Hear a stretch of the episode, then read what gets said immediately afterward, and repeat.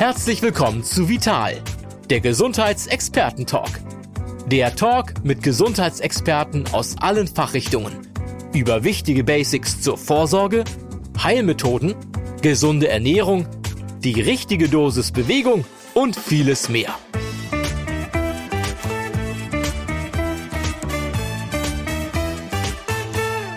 Hallo und willkommen, liebe Hörerinnen und Hörer, zu einer neuen Ausgabe unseres Vital Gesundheitsexperten Talk.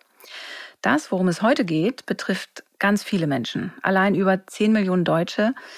Es ist nicht wirklich gefährlich, aber für diejenigen, die davon betroffen sind, wirklich quälend. Wir sprechen über Ohrgeräusche, Tinnitus. Mein Name ist Andrea Berning, ich bin die Leiterin des Gesundheitsressorts der Vital. Mein Gast und Experte heute ist noch einmal Dr. Uso Walter, praktizierender HNO-Arzt aus Duisburg und seit fast 20 Jahren Tinnitus-Spezialist und Autor des kürzlich bei Ecowin erschienenen Buches Zu viel um die Ohren, wie Stress das Hören verändert. Ein sehr spannendes Buch, das ich allen nur ans Herz äh, oder auch an die Ohren legen kann. Herzlich willkommen auch an Sie, Dr. Walter. Ja, vielen Dank für die Einladung und schönen guten Tag. Herr Dr. Walter, stellen Sie eigentlich fest, dass sich seit Beginn der Corona-Pandemie die Lage verschlechtert hat? Ähm, war das ein Stressfaktor? Haben noch mehr Menschen Probleme mit Ohrgeräuschen? Also es gibt tatsächlich Studien sogar, ähm, dass es äh, vermehrt zu Ohrgeräuschen gekommen ist. Ich selbst habe es in der Praxis jetzt nicht ganz so dramatisch gesehen.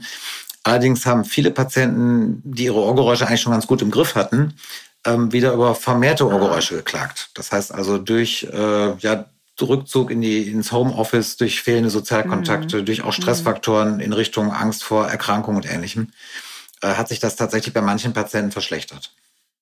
Was kann denn ein Tinnitus auslösen? Da gibt es ja sicherlich mehrere äh, Ursachen. Also äh, man spricht immer so schnell vom, vom Stress. Aber was, was passiert da eigentlich genau? Ja, um das vielleicht mal auf den Punkt zu bringen, eigentlich hat jeder Tinnitus. Die meisten wissen es noch nicht und hören es nicht zum Glück, mhm. weil von Geburt an Sinneshärchen eben kaputt gehen im Ohr. Und kaputte Sinneshärchen machen so eine Art Störstrom in den Hörnerven. Und äh, dieser Störstrom im Hörnerven bzw. im Gehirn kann als Ohrgeräusch wahrgenommen werden. Wenn das ganz langsam im Leben geht, dann weiß der Kopf und die Hörverwaltung allerdings, dass das unwichtig ist, dass das einem nichts tut, ähnlich wie der Herzschlag oder die Atemgeräusche oder so. Mhm. Dann wird das unterdrückt von der Hörverarbeitung. Das heißt, man hat seine Ruhe. Kommt es äh, zu akuten Hörschäden, zum Beispiel nach einem lauten Konzert, äh, dann merkt die Hörverwaltung, da stimmt was nicht. Und dann fängt die auch an, diese Geräusche zu verstärken. Das heißt, mhm. äh, eine wichtige Ursache für Ohrgeräusche sind akute Ohrschädigungen dann ja. fängt es eben an zu piepsen. Ja. Und ähm, die zweite wichtige Ursache ist, dass einfach der Filter im Kopf, der normalerweise uns davor schützt, durchlässiger wird. Das heißt, dass Geräusche, die vorher im Grunde auch schon da waren, dass die plötzlich hörbar werden. Und dafür sind dann äh, innere Anspannungen verantwortlich, die ja dann in der Regel auch durch Stress sind, oder äh, auch äußere Verspannung im Kiefer-Nackenbereich. Aha, also wenn ich, wenn ich immer ganz stark die Zähne zusammenbeiße oder auch knirsche nachts oder sowas, das kann auch äh, auf die Ohren gehen oder auf den Verarbeitungsprozess im Gehirn, stimmt das? Genau, also das ist sogar bei jungen Leuten mit die häufigste Ursache ja. für Ohrgeräusche. Und äh, bei, es gibt so pulssynchrone Geräusche, also wo man praktisch seinen Herzschlag hört und nicht irgendein Piepsen oder Rauschen. Mhm. Das ist auch die häufigste Ursache, äh, dass das Kiefergelenk einfach äh, blockiert oder zu viel Muskelspannung hat. Und wenn diese Spannung dann aufgelöst wird, geht dann auch das Geräusch weg? Äh, manchmal ja, aber ähm, das ist jetzt nicht ganz so eins zu eins zu sehen, weil das Problem ist, wenn der Tinnitus einmal hörbar geworden ist, dann macht der Tinnitus selber Stress. Ah. Und dieser Stress macht den Filter wieder durchlässiger, mhm. sodass es sein kann, dass die ursprüngliche auslösende Stresssituation oder Verspannung dann schon längst weg ist. Aber wenn der Tinnitus dann einmal im Kopf ist, ähm, dann geht er eben auch nicht mehr so schnell weg, weil diese praktisch Eskalationsprozesse dann mhm. ablaufen im Kopf. Mhm. Ähm, in unserem anderen Podcast zum Thema Hören allgemein sprachen Sie auch davon, dass äh, man auch geräuschempfindlicher sein kann als andere. Sind die Personen dann eher gefährdet, einen Tinnitus hörbar zu äh, bekommen? Im Prinzip schon, weil äh, auch das ist ja ein Filterproblem. Also normalerweise ähm, sortiert der Kopf sehr genau, was ist wichtig, was ist unwichtig. Mhm. Und äh, Geräuschempfindlichkeit ist eben ein Zeichen dafür, dass man Störgeräusche, die eigentlich äh, unwichtig sind, die einen eigentlich gar nicht interessieren, dass die hörbar werden, weil dieser Filter sie eben nicht wegfiltert. Mhm. Und da kann es natürlich auch passieren, dass man eigene Körpergeräusche anfängt zu hören, unter anderem eben auch ein Tinnitus. Mhm. Und dann sagten Sie ja, ist das ein Stressfaktor, wo man dann irgendwie ja gar nicht mehr ganz genau ausmachen kann, was ist jetzt Henne und Ei, äh, ja, genau. wann ist der Stress der Auslöser oder wann ist es Folge und führt dann weiterhin zu einer Verstärkung. Das ist tatsächlich ein, eine Spirale, in der man dann steckt, die möglichst ja unterbrochen werden sollte. Denn genau, also es, gibt, es gibt ja, so ja es gibt da so zwei Eskalationsprozesse. Das eine ist tatsächlich äh, Stress macht Tinnitus, Tinnitus macht Stress und dann schaukelt sich das gegenseitig hoch. Und das zweite ist dann auch die emotionale Bewertung. Mhm. Ähm, unser Zwischenhirn ähm, hat ja nicht nur das Stresssystem, was anschlägt, wenn solche Störgeräusche kommen oder so ein Tinnitus kommt, sondern wir bewerten alle Eindrücke, alle Sinneseindrücke ständig auch emotional. Mhm. Und da so ein Geräusch ja in der Regel ja nicht schön ist, mhm. äh, sondern eher negativ, will man es natürlich auch weghaben. Ja. Und wenn man es dann ganz schlimm findet und unbedingt weghaben will, dann nimmt man dieses Geräusch wichtig, geht zum Arzt, macht alle möglichen Therapien. Dadurch nimmt man es aber wichtig mhm. und dadurch wird es wieder lauter, weil ja. die Hörverarbeitung wichtige Sachen verstärkt. Das heißt also, neben dem Stressteufelskreis gibt es diesen emotionalen Teufelskreis, mhm. der dann auch oft mit Ängsten mhm. und auch mit Depressionen verbunden ist.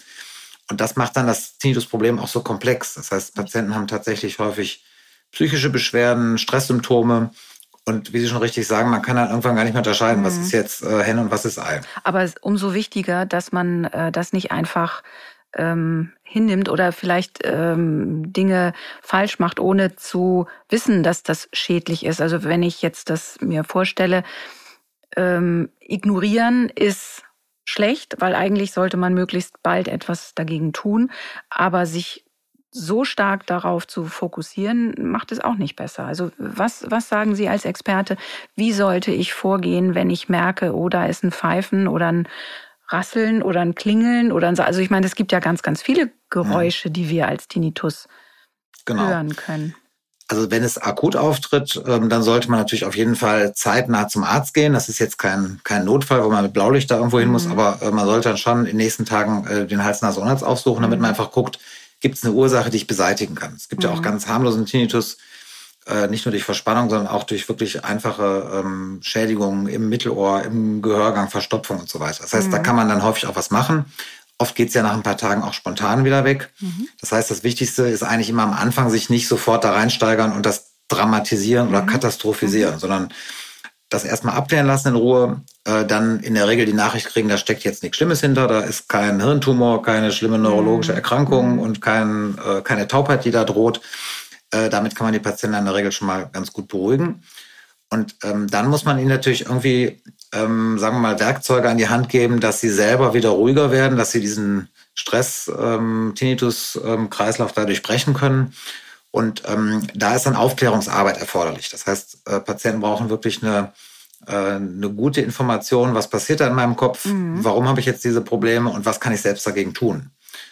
Und das ist äh, sehr zeitintensiv mhm. in der Regel, sodass mhm. äh, leider das in den vielen Praxen nicht gemacht wird, mhm. sondern die Patienten eher nach Hause geschickt werden, wenn es dann nicht weggeht nach ein paar Tagen mit dem netten Spruch, da kann man jetzt sowieso nichts machen. Also gucken Sie mal, wie Sie klarkommen. Mhm. Und äh, das ist natürlich eine Botschaft, die massiv das Ganze verschlechtert. Ja weil dadurch nochmal Stress ausgelöst wird. Wenn man mhm. sich dann mhm. vorstellt, ich habe jetzt dieses Piepsen bis an mein Lebensende und kann gar nichts dagegen tun, ja, ich bin jetzt Opfer dieser ganzen mhm. Sache, mhm. dann verschlechtert sich das wirklich dramatisch. Ja. Und ähm, deswegen ist diese Aufklärung am Anfang, diese richtige Aufklärung äh, ebenso wichtig. Ganz entscheidend. Ne? Was kann man tun, wenn, wenn der Arzt einem oder die Ärztin einem so etwas gesagt hat. Gibt es eine Stelle, an die man sich wenden kann, wo man mehr Informationen bekommen kann? Sagen Sie, naja, zur Not gehen Sie einfach nochmal zum anderen Arzt oder gibt es auch spezialisierte, Tinnitus-spezialisierte Fachärzte? Genau, also es gibt äh, natürlich äh, Hals, Ohren, die das Thema ernst nehmen und das auch vernünftig ja, machen und klar. auch gute Aufklärungsarbeit leisten. Es gibt auch äh, Ambulanzen in Kliniken zum Beispiel, mhm Problem ist, dass man da eben auch wieder länger wartet, bis man einen Termin hat, mhm. äh, dann vielleicht auch nur einmal hin kann, weil es vielleicht zeitlich, räumlich irgendwie mhm. kompliziert ist. Und äh, das war für mich auch einer der Gründe, warum ich dann irgendwann mal angefangen habe, so Patientenvorträge zu machen zunächst ja. und später so einen YouTube-Kanal gemacht mhm. habe, wo ich einfach aufkläre, so dass das jeder auch mitten in der Nacht sich abrufen kann, äh, vielleicht da Informationen kriegt, die ihn schon beruhigen, die ihm mhm. auch Hinweise geben, was er selber tun kann, dass er eben nicht Opfer dieser ganzen Sache ist. Ja. Und ähm, insofern gibt's schon Kanäle, aber äh, die sind leider häufig eben an der normalen ärztlichen Versorgung vorbei. Mhm. Aber es ist tatsächlich so, dass man bei einem akuten Tinnitus, also wenn der relativ frisch ist, sage ich mal, ähm, da lässt sich noch mehr tun als bei einem, der sich schon ja, festgesetzt hat oder chronifiziert hat. Kann man da tatsächlich bei einem Tinnitus auch von dieser Unterscheidung sprechen?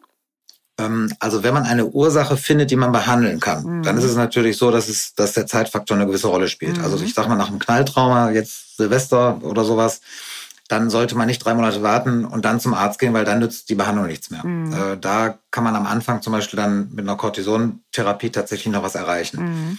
Ähm, es ist aber umgedreht genauso, dass man auch nach 20, 30 Jahren immer noch was Gutes erreichen kann. Weil ob ein Tinnitus stört oder nicht und ob er überhaupt gehört wird oder nicht, das ist eben keine Frage des Ohres, sondern mhm. immer des Kopfes. Mhm. Und äh, im Kopf ist es dann eben die Hörverarbeitung in Verbindung mit dem Stresssystem und der emotionalen Verarbeitung, die das entscheiden. Und ähm, der Haken bei der Sache ist, dass das unterbewusste Prozesse sind. Das heißt, ja. wir können jetzt nicht äh, vom Verstand her sagen, so, ich nehme das Ganze jetzt mal nicht mehr so wichtig, dann verschwindet es schon irgendwann.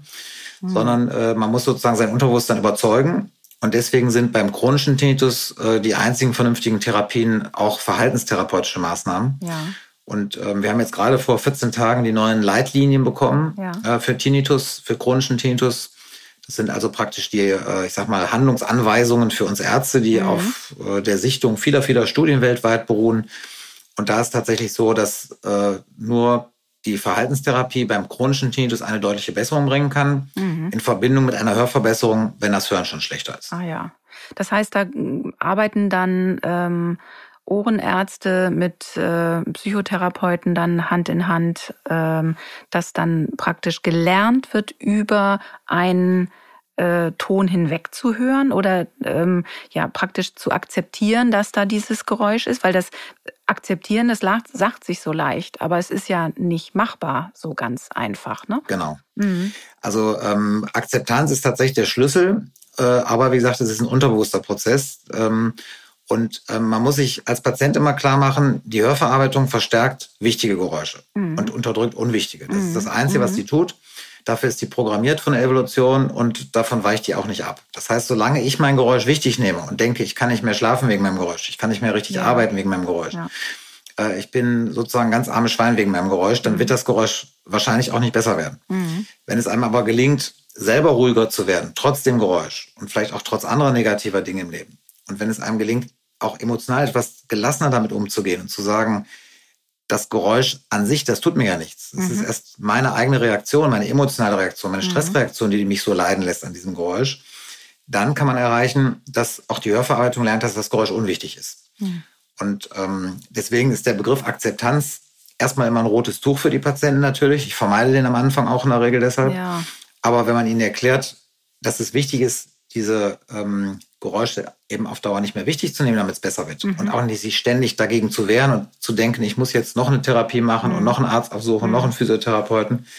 Dann hat man tatsächlich eine sehr gute Chance, äh, dass das Unterbewusstsein tatsächlich irgendwann diese inneren Einstellungen verändert und dann auch tatsächlich das Geräusch deutlich besser wird. Ja. Ja, das ist erstaunlich. Also man braucht natürlich Hilfe und Begleitung auf dem Weg, denn der erste äh, Schritt, ähm, wenn man an Akzeptanz denkt, ist, dann muss ich aufgeben, dann muss ich mich quasi als Opfer dem ausliefern. Und das ist es ja gar nicht, sondern das ist genau, gerade eine aktive Art dabei. Ne? Genau. Äh, man also man kann das ein mhm. bisschen vergleichen. Ich mache mal gerne ähm, Vergleiche aus dem Sport, weil ja. die Leute verstehen das mal ganz gut. Ja. Ähm, wenn Sie jetzt äh, Jugendtrainer wären mhm. und hätten äh, eine junge Fußballmannschaft vor sich und mhm. würden in der Halbzeit 3-0 zurückstehen. Mhm dann würden sie auch nicht sagen, wir machen jetzt genauso weiter und äh, irgendwas, irgendwann wird es vielleicht klappen, sondern sie würden sagen, die innere Einstellung muss sich verändern, mhm. die Taktik muss sich ändern, damit vielleicht noch das Spiel gewendet werden kann, mhm. sozusagen. Und das beim Tinnitus genauso. Wenn man die Erfahrung hat, dass mit den bisherigen Maßnahmen es nicht besser geworden ist, man vielleicht sogar immer mehr Leidensdruck aufbaut, dann ist es wichtig, die inneren Einstellungen zu ändern und die Taktik zu ändern. Mhm. Und damit kann man das tatsächlich dann auch gewinnen, das Spiel. Ja. Ja. Nun ist das tatsächlich auch ja eine völlig subjektive Erfahrung. Also ich höre etwas, das höre nur ich. Ähm, mhm. Lässt sich ein Tinnitus messen? Also ich, es, ist, es gibt so blöde Sprüche, Herr Doktor, ich höre Geräusche oder, oder so, ich höre Stimmen, ohne dass ich mich jetzt darüber lustig machen möchte, ganz und gar nicht. Aber es ist, also wird einem das geglaubt oder, oder gibt es auch äh, Fälle, wo man sagt, äh, da ist nichts? Nein, also das, da es ein subjektives äh, Gefühl ist, ähnlich, sage ich mal, wie Schmerzen zum Beispiel, mhm. ähm, kann man das von außen nicht objektiv messen. Der Patient selber kann äh, zum Beispiel Vergleichstöne benennen. Ja. Wenn man ihn jetzt bittet zu sagen, ist es mehr ein Piepsen, ist es mehr ein Brummen, dann hat man mhm. ungefähr die Frequenz mhm. vielleicht. Dann äh, kann man im Hörtest auch mal die Lautstärke bestimmen. Und da ist eigentlich ganz interessant, dass der Tinnitus immer knapp über der Hörschwelle angegeben wird. Das heißt, mhm. die ähm, Empfindung des Patienten ist eigentlich extrem leise, wenn man das objektiv misst. Subjektiv ist die Empfindung aber oft so, dass sie sagen, ich werde mhm. verrückt durch das Geräusch, mhm. das ist grell und wie ein, wie ein Düsenflieger oder wie ein, äh, mhm. wie ein äh, keine Ahnung, irgendwelche lauten Knaller oder sowas. Also es sind ganz starke Beschreibungen, die aber nicht unbedingt zu dem passen, wenn man einen Vergleichston angeben muss. Mhm. Und ähm, insofern kann man das, äh, also kann man es erstens gar nicht richtig objektivieren und zweitens macht das auch keinen Sinn, weil es für die Therapie auch nicht relevant ist. Mhm. Ähm, man kann sich da vorstellen, zum Beispiel auch wieder, dass Stress wie so ein Lautstärkeknopf funktioniert. Je mehr ich mich dann ärgere, je mehr ich mich äh, unter Druck gesetzt fühle, unter Strom stehe, desto lauter wird das Geräusch subjektiv, obwohl sich am Ohr oder sonst wo ja ne, gar nichts ändert. Mhm. Und ähm, je gelassener ich werde, je ruhiger ich selber werde, desto leiser wird das Geräusch auch werden. Mhm. Und das ist der Hebel, den man ähm, nehmen kann, um solche Geräusche auch wieder äh, runterzufahren.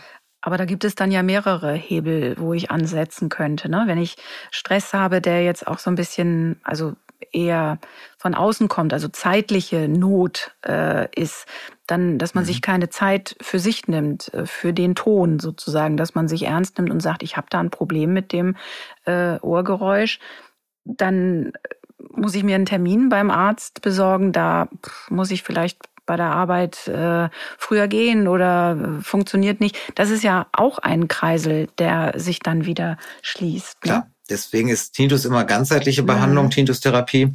Ähm, also ich hatte jetzt neulich für eine ältere Dame, oder das ist älter, die war so Mitte 60, sage ich mal, kurz vor ihrem Berufsende, mhm. war beruflich im Stress, war privat im Stress, pflegt ihre Mutter äh, und hat dann Tinnitus. Ja. Und wenn man dann sagt, machen Sie mal weniger Stress mhm. und werden Sie mal ruhiger, dann lacht die natürlich ja, erstmal und sagt, wie soll ich das denn machen?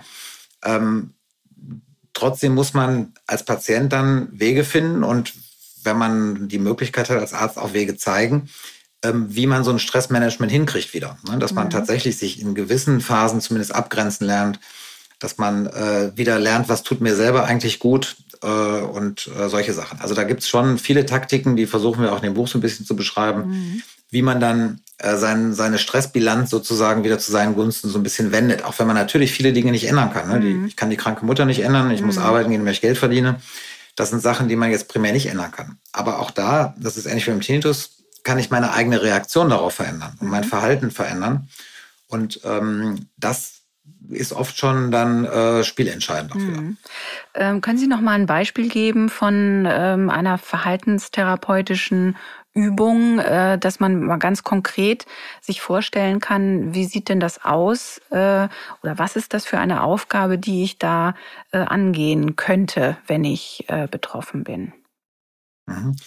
Also ähm, Verhaltenstherapie beinhaltet eigentlich immer zwei Sachen. Das eine ist erstmal die Reflexion, wie reagiere ich auf bestimmte Dinge. Also zum Beispiel reagiere ich mit Stressverhalten, reagiere ich emotional, solche Sachen.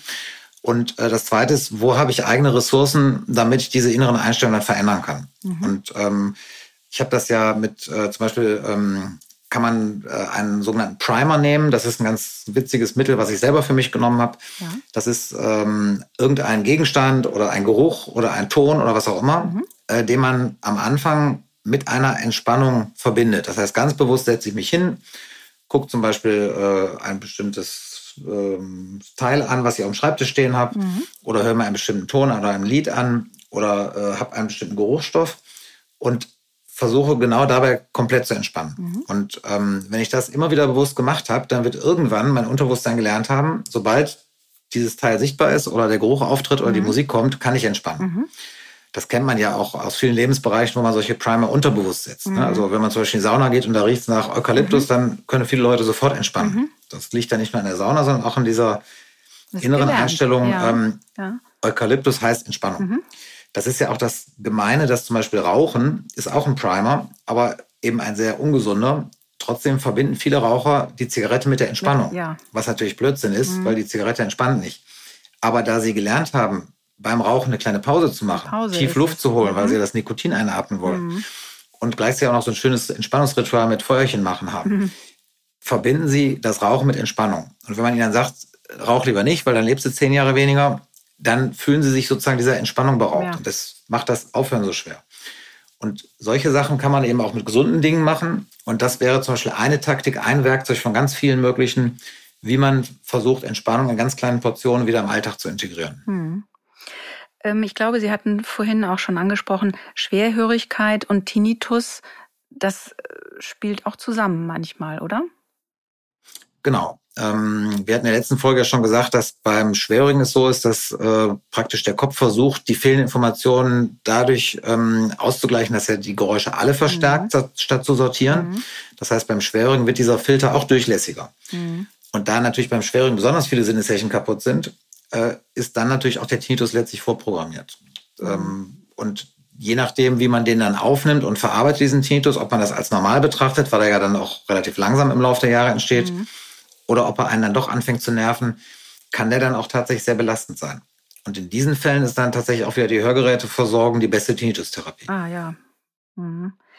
Ähm, jetzt möchte man im Grunde als Tinnitus-Betroffene, äh, möchte ich wissen, wie kriege ich den Ton los? Ich möchte also mhm. Stille im Ohr haben. Natürlich möchte ich aber trotzdem hören können. Also das ist ja auch wieder dieses Dilemma, in dem ich äh, stecke. Ähm, Gibt es eine Methode, also können, kann ich meinen Tinnitus auch überdecken, durch, indem ich immer einen bestimmten Gegenton zum Beispiel mir äh, nehme, dass ich mir, weiß ich nicht, irgendwie einen Klicken oder keine Ahnung, ähm, dass ich äh, ja den, das ablenke davon oder mache ich es dadurch nur schlimmer, weil ich dann irgendwie einen doppelten äh, Reiz dann setze. Genau. Also Akustik ist erstmal ähm, natürlich immer ein Ansatz bei der Tinnitus-Therapie, aber eben nicht im Sinne einer, ähm, sage ich mal, Verdeckung, weil wenn man den Tinnitus verdeckt und hinterher wird es wieder still, dann kommt er erst recht wieder raus. Mhm. Das ist so ein Demaskierungseffekt, nennen wir das. Das heißt, der wird auf Dauer nicht besser, sondern eher schlechter, wenn man ihn versucht ständig zu äh, verdecken. Mhm. Zumal diese, diese Flucht vor dem Tinnitus ihn auch wieder wichtig macht. Ja? Das mhm. heißt, wenn ich mich vor dem Tinnitus sozusagen verstecken will, dann nehme ich ihn wichtig, dann wird er auch lauter und bleibt auch. Und deswegen sind solche Taktiken eigentlich nicht so klug. Ähm, leise Hintergrundgeräusche, also äh, angenehme Naturgeräusche oder so ein leises weißes Rauschen, wie so ein mhm. Ventilator zum Beispiel mhm. macht oder so eine Klimaanlage im Urlaub. Mhm. Das kann allerdings hilfreich sein, weil dann der Tinnitus für die Hörverarbeitung nicht mehr so erkennbar ist. Das heißt, das vermischt sich äh, mit dem eigenen Geräusch, das ruhig hörbar bleiben soll. Mhm. Und dadurch ähm, entsteht zumindest in der akuten Situation so ein gewisser beruhigender Effekt. Mhm. Und deswegen gilt auch, ähm, dass man Stille vermeiden soll. Wenn es ganz still wird, dann wird der Tinnitus natürlich extrem laut. Deswegen sagen viele so, wenn ich abends ins Bett gehe, das ist die schlimmste Phase am Tag. Mhm. Weil man dann nicht mehr abgelenkt ist, weil man dann eben äh, mit jetzt im Winter hier mit dreifach Thermopenscheiben natürlich mhm. auch äh, totenstille ja. Schlafzimmer hat. Ja. Und dann kann der Tinnitus tatsächlich sehr laut werden. Und da hilft es tatsächlich dann mit leisen Hintergrundgeräuschen dagegen zu steuern. Das heißt, äh, man kann beim Tinnitus paradox formulieren, ich kriege Ruhe nur durch Geräusche. Mhm. Mhm. Aber es ist, wir merken, es ist viel Aufklärungsarbeit nötig. Also viele, mhm. viel Unwissenheit äh, oder, oder ja, bringt auch äh, im Grunde die Sorge und die Angst vor dieser ähm, Störung. Ähm, wie ist das? Der, ja, Betroffene, die wünschen sich ja doch immer eher, dass der Arzt oder die Ärztin repariert und nicht, dass man selbst was tun muss. Aber es gibt ja sicherlich auch äh, gewisse Hilfsmittel, die Sie auch tatsächlich verschreiben können. Also Medikamente meine ich jetzt. Äh, Sie hatten vorhin beim akuten Tinnitus vom Cortison gesprochen. Was, was können Sie noch tun als Arzt jetzt äh, wirklich medikamentös? Ja, also ähm, Medikamente helfen beim akuten Tinnitus nur in den Fällen, wo das Ohr selber kurzfristig geschädigt wurde. Mhm. Dann kann Cortison tatsächlich äh, ein ganz bisschen was bringen. Äh, bei chronischem Tinnitus haben Medikamente gar nichts zu suchen. Also weder Ginkgo-Präparate noch irgendwelche anderen Medikamente haben da irgendeinen Effekt. Das heißt, da hat man als Arzt tatsächlich erstmal keine Möglichkeit, äh, was zu tun. Ähm, wir haben ja jetzt auch zum Beispiel eine digitale Verhaltenstherapie mitentwickelt, mhm. wo man praktisch diese Verhaltenstherapie, die man beim Psychologen ja oft erst sehr spät kriegt oder vielleicht auch bei Psychologen, die ja vom Tinnitus wieder keine Ahnung hat, ähm, wo man sich die auch verschreiben lassen kann. Das heißt, das wäre jetzt zum Beispiel Möglichkeit, dass der Arzt äh, so eine DIGA, digitale Gesundheitsanwendung auf Rezept verordnet. Eine App wo man dann in einem mehrmonatigen äh, Therapieprogramm tatsächlich lernt, äh, diese ganzen Dinge umzusetzen. Also selber ruhiger zu werden, gelassener zu sein, äh, achtsamer mit sich umzugehen, eben auf Dauer diese wichtige Akzeptanz auch zu entwickeln. Mhm. Und äh, das funktioniert eben auch sehr gut und deswegen bezahlen die Krankenkassen das mhm. auch. Also diese ähm, Anleitung, diese Begleitung in dem Prozess äh, fachkundiger Art, dass man, äh, aber wir wissen alle, die Warteplätze oder die Wartezeiten auf einen Therapieplatz sind zum Beispiel ja auch äh, un unheimlich lang. Genau. Ähm, das kann das natürlich dann auch überbrücken und ich bin trotzdem aber in, in sehr guter Behandlung, äh, habe aber das äh, Therapiegerät praktisch äh, in meinem Smartphone dann oder meinem Tablet. Das ist dann auch eine genau, gute Sache. Genau, das ist im Prinzip eine vollwertige Verhaltenstherapie. Das heißt, mhm. ähm, das ersetzt in dem Fall sogar im Grunde die mhm. psychologische Arbeit. Mhm. Ähm, und die stillen Ergebnisse sind auch so gut, äh, dass man das guten Gewissens eben empfehlen kann und dass, wie gesagt, die Krankenkassen es auch bezahlen. Ja. Gibt ja auch äh, durchaus äh, Menschen, die da ja Hemmschwellen haben, sich an einen äh, Psychologen zu wenden, obwohl Ganz das genau. eine gute Hilfe ist. Mhm. Richtig. Äh, deswegen ist die Anfangsaufklärung so wichtig und deswegen sind so, sage ich mal, niederschwellige Angebote, dass man das also praktisch für sich zu Hause machen kann, wie ein Sprachkurs oder so, ja. äh, auch so wichtig, weil ähm, dann sinkt tatsächlich diese Hemmschwelle deutlich. Mhm. Gut, ich glaube, wir haben jetzt schon mal äh, den ersten äh, Stein gesetzt für die Straße, die da nötig ist zu bauen auf dem Weg zur Information, dass man weiß, was ein Tinnitus mit einem macht. Ganz herzlichen Dank, Herr Dr. Walter, nochmal, dass Sie uns äh, in den Kopf und in das Ohr haben schauen lassen von Menschen, die an einem Tinnitus leiden. Wer noch mehr erfahren möchte, dem kann ich nicht nur das Buch von Herrn Dr. Walter empfehlen, sondern wenn Sie wissen möchten, wie er aussieht, äh, dann äh, schauen Sie doch mal auf seine Tinnitus-Sprechstunde, seinen äh, YouTube-Kanal. Sie hatten vorhin schon kurz das erwähnt. Denn es schadet nicht mehr, Bescheid zu wissen über das Thema, sondern ganz im Gegenteil, es macht es ähm, viel, viel einfacher, sich dem Ganzen zu stellen. Für heute sage ich also auf Wiederhören und bis zum nächsten Mal. Vielen Dank nochmal.